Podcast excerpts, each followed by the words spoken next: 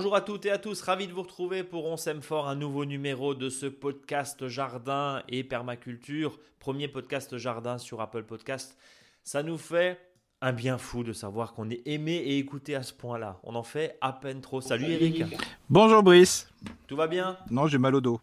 Oh, t'as mal au dos. Oh, bah, une petite tisane alors. Ouais, c'est la, la grelinette était trop, trop dure et la pioche, je sais pas, mais. Voilà. Tu vas à la pioche dans ton jardin, c'est ça? Bah, je, je sais plus comment j'y vais à un moment parce que j'ai vraiment essayé de, de creuser quelque chose à un endroit où j'ai pas arrosé depuis le début de l'année. Ben, c'était terriblement dur. Mais dur Et pour- de chez dur. Donc la sécheresse, j'imagine, on, on va rappeler euh, pour ceux qui nous rejoignent et bienvenue à eux. Hein, nous sommes nous en Alsace. Euh, D'ailleurs, les deux départements sont en, en vigilance sécheresse. Ça y est, on a on plus le droit de faire, euh, euh, plus le droit de remplir les piscines, etc., etc. Bon, ça c'est un moindre, c'est un moindre mal, je pense, mais euh, c'est surtout la, la question de la gestion de l'eau. Ça veut dire que c'est dur comme la pierre, c'est ce que tu viens de me dire. Oui, voilà, tout simplement. Sur des sols qui sont limoneux, hein, je vous rappelle, les sols limoneux, c'est les, les sols qui sont très gras euh, l'hiver, hein, c'est-à-dire que quand on marche dedans, bah, on a une espèce de galette au pied et qu'on est obligé de, de l'expulser en lançant le pied en avant. Et puis quand il fait très sec, euh, bah, ça fait des espèces de, de plaques euh, voilà, avec des formes géométriques où on peut passer des fois jusqu'au pouce. Donc ça, c'est ce qu'on appelle les sols limoneux. Très riches en nutriments, mais voilà, gros souci pour, je dirais, quand il fait sec, parce qu'on a l'impression d'avoir une dalle de béton. quoi. Euh, comment tu arroses justement un, sol limoneux? Tiens, euh, tu me tends la perche et, je la saisis au vol, euh, Eric. Euh, concrètement, un, sol limoneux, tu l'arroses comment? Ensuite, je te poserai la question sur les autres types de sols, l'argile et puis les sols très légers comme les sols sablonneux. On a aussi des questions là-dessus d'ailleurs. Bah, de toute façon, le- les sols limoneux, si on les arrose directement, c'est comme si on faisait du ciment. Donc, parce que l'élément est quand même assez fin. hein. Bon, c'est pas aussi fin qu'un sol argileux, mais c'est quand même plus, plus fin qu'un sol, je dirais, sablonneux, hein, qui a beaucoup de sable. Donc, l'idéal, c'est d'arroser plutôt le paillage. Ça, c'est vraiment, c'est ce qui est le mieux, de manière que ce soit pas un arrosage violent. Parce que les sols limoneux, leur caractéristique, c'est aussi qu'on appelle, ce sont des sols battants. C'est-à-dire que on pourrait presque se regarder dedans, euh, tellement que ça fait un miroir. hein, voilà, donc c'est ce qu'on D'accord. appelle aussi un sol battant. Donc c'est pour ça l'idéal, ça serait d'arroser plutôt sur un paillage et, euh, ou sur un sol limoneux qui a été bien enrichi en matière organique. Mais voilà, le but Euh, c'est ça. Et, et- Eric, alors justement, sol limoneux, on l'a vu, hein, tu nous ressors ton argument de paillage comme, euh, comme à chaque fois, parce que finalement, Ouais. on, est, on est habitué à ce que tu nous sortes. Mais là, c'est un des effets aussi positifs et bénéfiques du paillage, c'est justement de, de gérer des sols un petit peu compliqués avec euh, des orages, souvent Mhm. qui arrivent d'une Oui. seule traite où vous avez 20-25 mm, et du coup, bah, ça ravine, euh, Oui. évidemment. Euh, très rapidement, les sols filtrants, on les arrose évidemment plus souvent, puisque le sol est léger. Oui. Mhm. Tu as quelques conseils pour les sols filtrants? Bah, surtout de bien axer sur la- l'apport de matière organique pour justement, à la différence des sols limoneux, euh, de bien agréger les, agréger les, les- les particules un peu épaisses, sinon ça, ça passe tout seul. quoi. Et euh, surtout qu'il faut arroser en plusieurs fois. Euh, L'idéal c'est peu, mais un peu souvent. Oui, alors que la doctrine, si je Mm. puis dire, jardinière, dit et nous dicte plutôt des gros arrosages, des gros arrosages pardon, que des petits sur un sol filtrant. On comprend qu'évidemment un gros arrosage ça sert à rien puisque l'eau elle part. Tout c'est ça. Voilà. Alors que sur les autres, que- surtout ceux qui sont riches plutôt en matière organique et plus riches en matière fine, hein, donc euh, la structure du sol beaucoup plus fine, euh, là il faut plutôt arroser un bon coup, voilà, parce que de toute façon le sol a une capacité à, se, à garder l'eau, quoi. Euh, on termine évidemment avec les sols argileux, sol que je connais très bien. Euh, comment on arrose un sol argileux, Eric? Dis-nous. Bah, que- ah, bah, disons un peu comme le sol limoneux, mais alors là, euh, bien sûr, euh, les sols argileux, l'intérêt c'est qu'ils euh, gardent bien l'eau, hein, ça c'est c'est clair, quoi. Euh, par contre, euh, voilà, il faut, faut pas, de violence sur les sols argileux, quoi. hein. Donc euh, là aussi, c'est l'intérêt de mettre du paillage aux endroits où il faut. Alors bien sûr, à force de parler de paillage, souvent dit on en a pas assez. C'est pour ça que quand on, fait un- un- une plantation, bah, des fois on peut peut-être en mettre un peu plus à l'endroit où on plante. Quoi. On n'est pas forcé forcément d'en mettre partout, partout, quoi. De la même quantité, hein, c'est ça le but du jeu. Et ça veut dire aussi que, in fine, le sol argileux va évidemment très bien supporter un paillage parce que ça permet aussi un petit peu de, de le ramollir et surtout de faire un effet de tampon quand il y a des gros arrosages Voilà, ou ça. des puis- gros orages. Oui, c'est ça, c'est surtout l'intérêt de se faire de ce qu'on appelle euh, l'effet. Tu, tu appelles ça tampon, moi j'appelle ça éponge, quoi. Il faut qu'il y ait une éponge, hein, c'est ça qui est important. De toute façon, il y a une chose qui est aussi importante par rapport aux orages, c'est qu'un sol de forêt a plus de trous que de plein. C'est pour ça qu'une forêt a une capacité à, voilà, à récupérer de l'eau et je dirais à ne pas favoriser, je dirais, des inondations en bas. Hein. C'est pour ça que la plantation d'arbres est, très importante. Alors qu'un sol dit plutôt, je dirais, agricole, a plus de, pleins que de trous. Donc c'est pour ça que les trous sont vite remplis quand il pleut très fortement par un arrosage. Et une fois que le, le, terrain est saturé en eau, la porosité n'est pas assez importante. Donc après, c'est la meilleure terre, c'est-à-dire celle de dessus, euh, ce qu'on appelle la litière qui part. Et on sait très bien que s'il y a des éléments grossiers dessus, la terre ne part pas. Bon, euh, donc encore une fois, hein, ce, ce, sol forestier est finalement le modèle qui doit nous guider dans notre jardin idéalement. Voilà, c'est la forêt. Hein, c'est la, forêt, en rajoutant justement du paillage. Euh, merci en tout cas pour cette parenthèse autour de l'eau, de la gestion de l'eau et puis des différents euh, sols. Eric, euh, calendrier lunaire, on reprend le petit calendrier lunaire, lunaire. On voit que jusqu'au 7 août, la lune est ascendante. C'est donc une période idéale pour semer. Oui. On se répète un petit peu. Et on aura encore une semaine après. On aura encore une semaine. On aura encore une semaine, d'accord. Mais là, on va déjà jusqu'au 7 août. Alors, question très concrète, qu'est-ce qu'on peut encore semer? Parce que là, on est quand même début août. Voilà. Euh, qu'est-ce qu'on peut encore y mettre? Alors là, il faut vraiment penser à l'hiver. Hein, euh, donc, bien sûr, avec tout ce qui dit d'hiver, donc les radis d'hiver.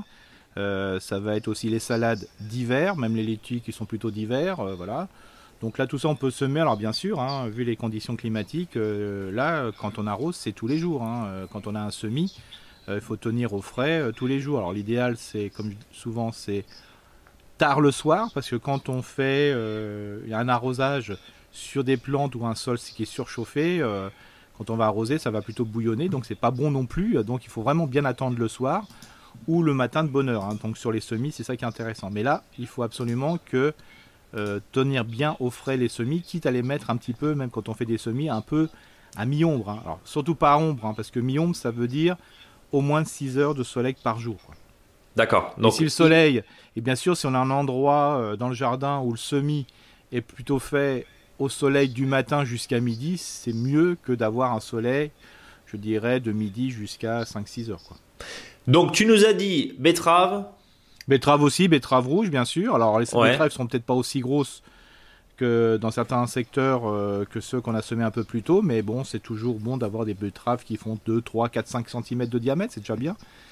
Euh, sont très bonnes. Hein. Voilà, il n'y a pas de souci, même on peut même manger les feuilles. Euh, bien sûr, on va mettre tout ce qui est radis, tout ce qui est brassicacé, donc ça veut dire le radis d'hiver, mais aussi le navet, donc le navet jaune, le navet de Nancy. Alors moi j'ai une petite préférence pour le radis jaune, hein, donc le boule d'or, hein, ce qu'on appelle traditionnellement. c'est bon ça empoté, voilà. c'est très très bien. Alors surtout faites attention parce que moi j'ai cette tare, donc je l'avoue. Euh, semer les radis jaunes, euh, oh, les radis jaunes, les, navets jaunes, excusez-moi, euh, plutôt tous les 5 à 10 cm. C'est pas la peine de mettre 50 graines, quoi. Hein. voilà, faut plutôt espacer les graines de manière que le radis, le navet, pardon, se développe bien et puis puisse avoir assez de place. Parce que souvent, quand on sème qui est trop, je veux dire, près, euh, bah, quand ça va commencer à germer, la présence des uns et des autres vont faire que le, navet va pas grossir. Donc il faut mieux les semer tous les 10 cm, 5 cm, comme ça on est tranquille. Les salades, soit en pépinière, soit en pleine terre, pas forcément exposé au soleil, mais l'ombre, hein, tu dis ombre, à l'ombre ça veut dire 6 heures par jour. Hein, c'est ça, alors c'est pour ça que je dis plutôt la mi-ombre, parce que l'ombre, pour les gens, c'est l'ombre totale. Hein, oui, c'est ça. Oui, il faut que ça pousse quand même, quoi. Faut, faut, que ça pousse, ça lève parce que sinon ça va s'étioler, ça va monter tout de suite en graines, plus le petit coup de chaud, alors là c'est sûr que là vous, vous risquez pas de les repiquer. Mais, mais justement, alors bon, euh, ça va un petit peu se calmer en termes de température d'ici la semaine prochaine, mais là quand on regarde la météo, euh, ça va quand même cogner. Hein, ce, week-end, là, euh, on est aujourd'hui le 30. d'ici la semaine prochaine, ça risque de se calmer. Est-ce que là, ce week-end, ceux qui nous écoutent peuvent semer justement les salades, la laitue, la, chicorée, etc., etc. Je dirais on peut, parce que de toute façon, voilà, ça va pas lever comme ça. On peut semer, je dirais, mais même si vous semez et vous n'arrosez pas, ce n'est pas grave. Une fois que la graine est dans le sol, elle est dans le sol, quoi. Mmh. Donc c'est ça l'intérêt de la chose. Et puis surtout penser à une chose, c'est que ces dernières chaleurs ont peut-être fait monter des salades que vous aviez déjà dans le jardin. Euh, les unes sont déjà bien en fleurs, d'autres euh, sont presque en graines. Donc des fois, quand on a ce type de salade-là, c'est peut-être pas forcément nécessaire de ressemer. Attendez qu'il y ait un semis naturel qui se fait, qui se fasse.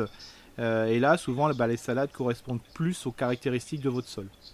Bon, c'est juste. Bah tiens, je, tu, me, tu me lances là-dessus. Euh, comment on récupère les semences et les graines? Parce que là, tu parles d'autosomie. Hein. C'est souvent cette notion que tu nous, dont tu nous parles là dans ce podcast. C'est l'autosomie. En gros, ta théorie, alors euh, elle est, elle est euh, approuvée aussi, mais tu nous dis souvent une plante qui s'est ressemée a les caractéristiques de ton sol et de ton jardin et de ton climat, donc forcément, elle va mieux s'y plaire que des semences que tu achètes. Est-ce que j'ai résumé? Alors, bien sûr, il faut être clair que c'est pas au bout d'une année que les caractéristiques s'inscrivent dans les graines. Il faut avoir plusieurs années déjà de ressemis de la même plante. Et au bout d'un moment, il y a une sélection qui se fait, et c'est une plante qui est plus adaptée, parce que ce sont les plus fortes qui vont résister, donc celles qui se, qui, qui se s'entendent mieux dans votre caractéristique de votre sol. Donc au bout d'un moment, vous êtes plus tranquille.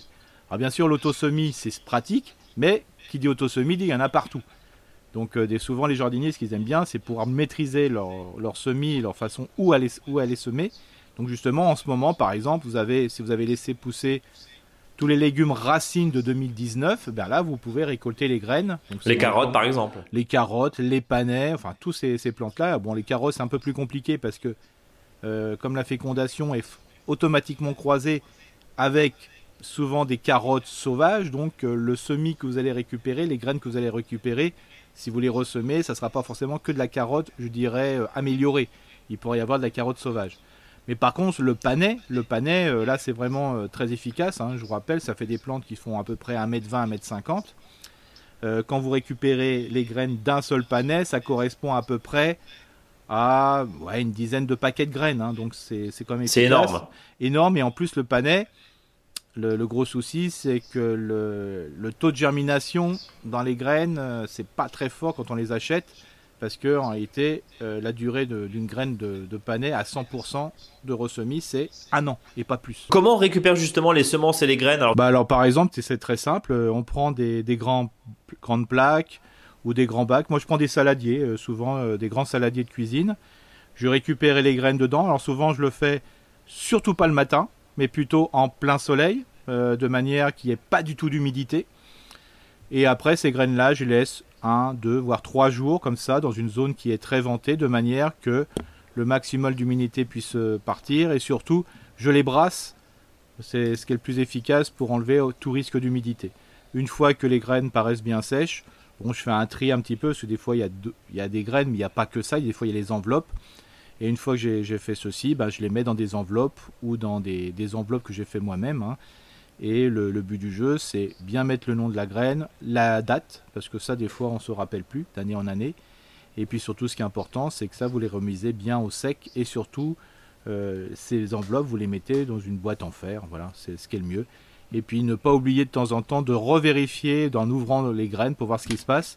Parce qu'il ne faut pas oublier aussi que euh, sur des grosses graines, par exemple sur du haricot, euh, vous risquez peut-être d'avoir des charançons. Et donc, dans donc, faut surveiller. Voilà, c'est ça. Mais ça, vous pouvez le faire avec tout, hein, c'est intéressant. Et puis n'oubliez pas aussi, c'est que à l'endroit où vous avez récolté les graines, bah, ne soyez pas surpris que l'année prochaine, alors que vous avez peut-être fait un semis de panais à un endroit qui n'a pas poussé, qui n'a pas levé, peut-être que des panais vont lever tout seuls. Ouais, bon ça, euh, effectivement, c'est les joies de la nature aussi et de l'autosomie comme, comme tu le dis. Euh, Eric, juste pour terminer un petit peu sur le calendrier du, potager et puis on parlera engrais vert. Euh, je n'ai même pas donné le sommaire, tiens, mais on va parler engrais vert dans un instant et puis, et puis surtout un zoom sur le radis noir, les plantes aromatiques. Trop tard, non, Eric? Oui, le basilic, on peut en repiquer, hein, ça, il n'y a pas de souci.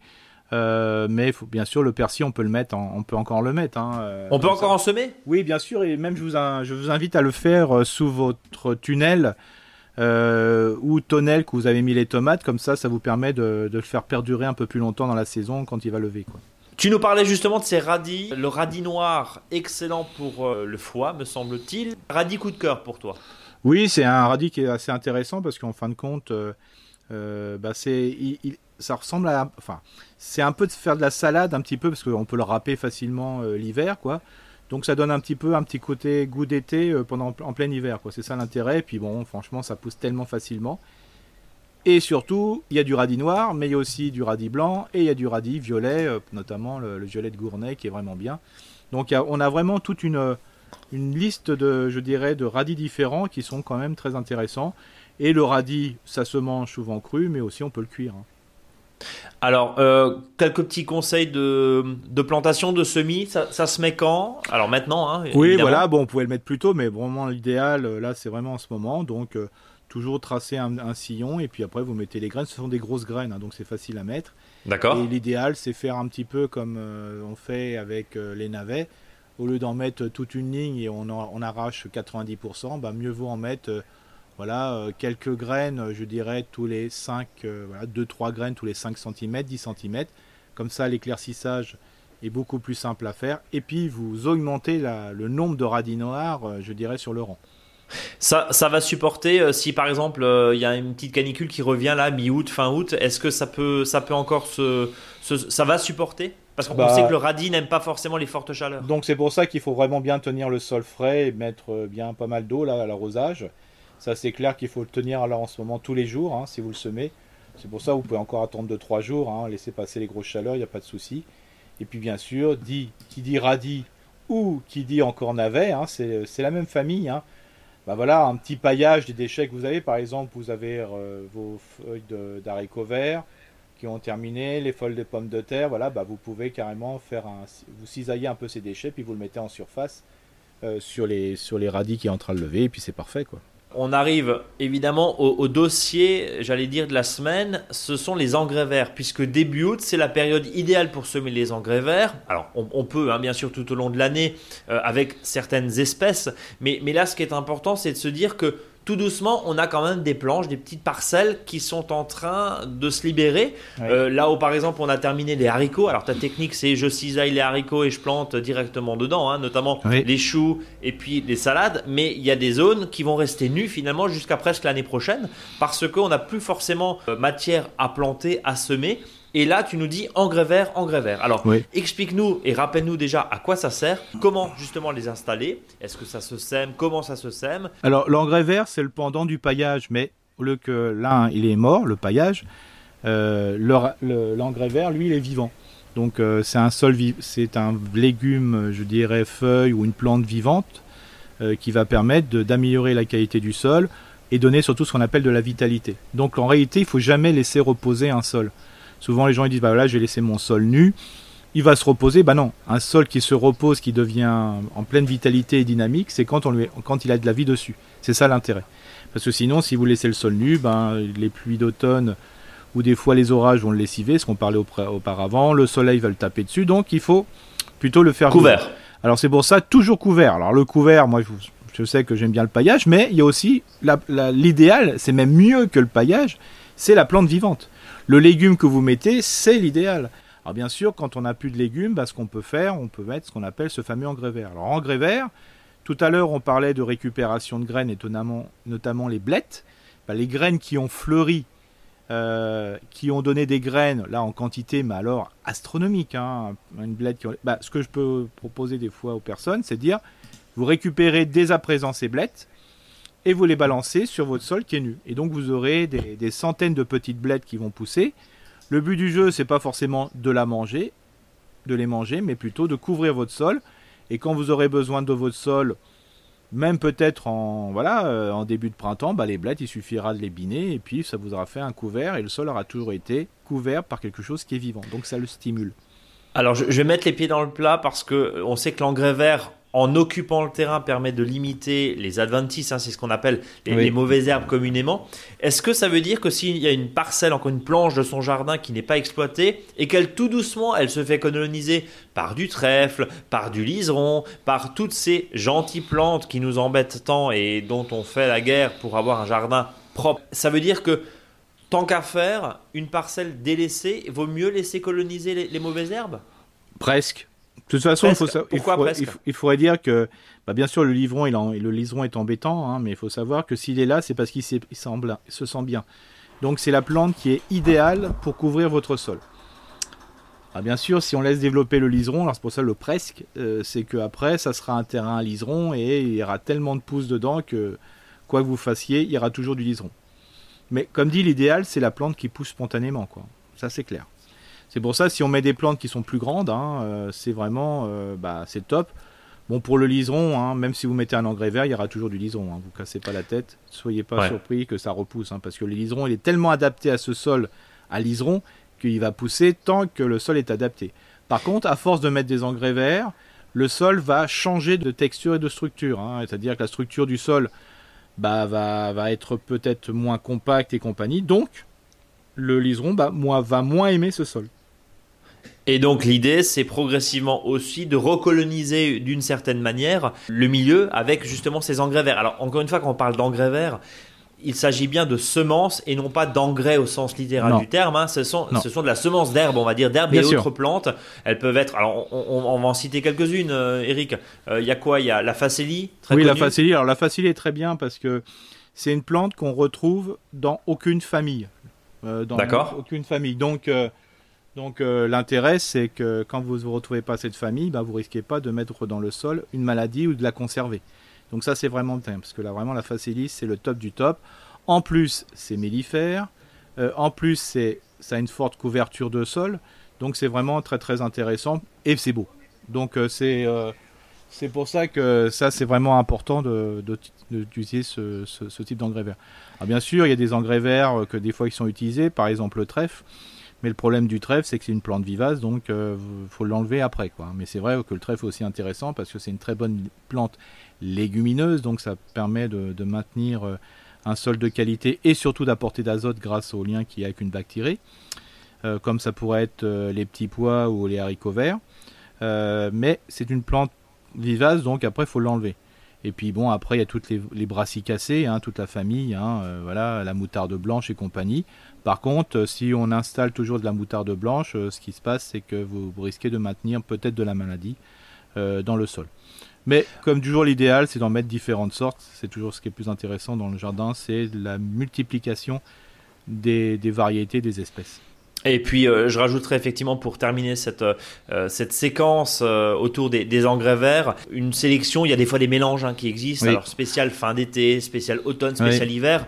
vous retrouvez tous ces mélanges sur notre boutique, tiens, monjardinbio.com. Mmh. N'hésitez pas, vous tapez engrais verts, vous avez, vous avez tous les éléments. Eric, pour, terminer, en fin de ah culture, on est d'accord que. Ouais, une petite encore, une petite là, parce qu'en ce moment, il y en a une qui pousse très bien. C'est la bourrache, hein, comme engrais vert, c'est fabuleux. quoi avec qui attire aussi de nombreuses abeilles. Oui, et hein, puis voilà, c'est un système pivotant très important, et puis ça couvre le sol, et puis ça fait tellement de matière organique après que quand vous l'avez broyé, parce que le but du jeu c'est de laisser sur le sol, comme pour de manière que la plante ait bien récupéré les nutriments qui risquaient d'être euh, lessivés par les pluies, ben vous avez une quantité de déchets verts exceptionnelle dessus. Quoi.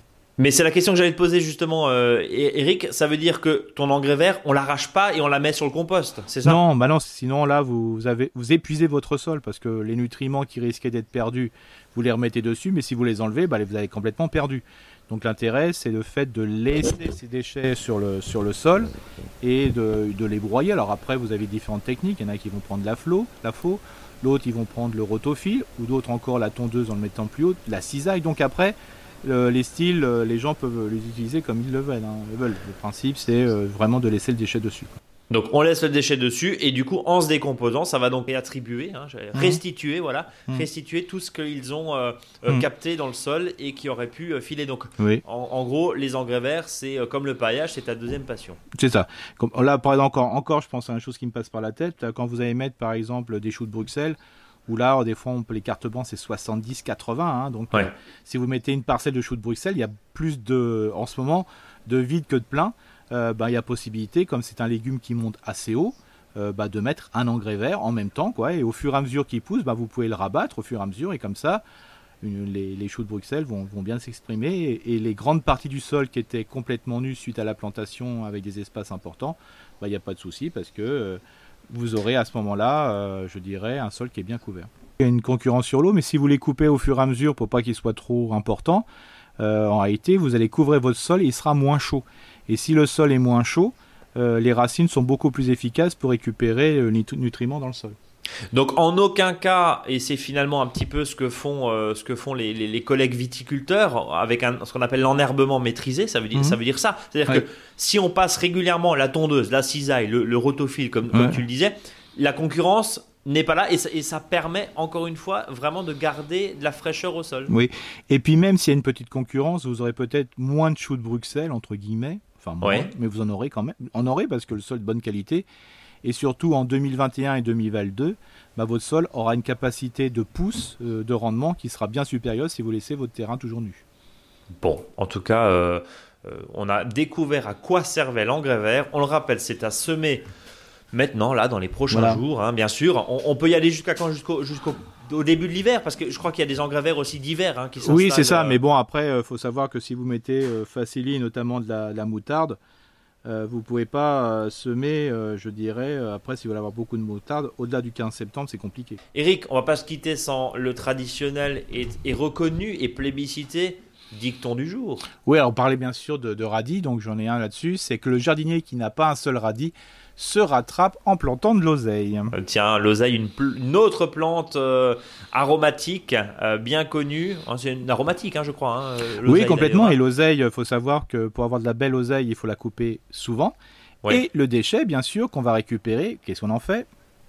Couvert, paillis, paillage. Exactement. Donc, évidemment. évitez de laisser votre oseille pousser comme ça et après, des fois, elle est souvent attaquée par les limaces. Rabattez-la souvent et puis utilisez ces feuilles d'oseille justement pour couvrir le sol. Vous verrez, c'est un super paillage. Pour laisser perdurer l'oseille, il euh, faut le mettre chez l'écureuil à la caisse d'épargne, pourquoi pas. Voilà. Aussi. bon, Eric, merci beaucoup pour ce bah, podcast. Euh, je te souhaite une belle journée, un beau week-end. Vous qui nous écoutez, n'hésitez pas à noter ce podcast sur les applications de podcast. Euh, je le rappelle, hein, euh, vous pouvez le partager, vous pouvez commenter aussi et nous donner vos, vos, avis. On les relayera et puis bien sûr on se donne rendez-vous la semaine prochaine. Merci infiniment de votre, de votre fidélité. À très bientôt. Salut Eric. Salut Brice.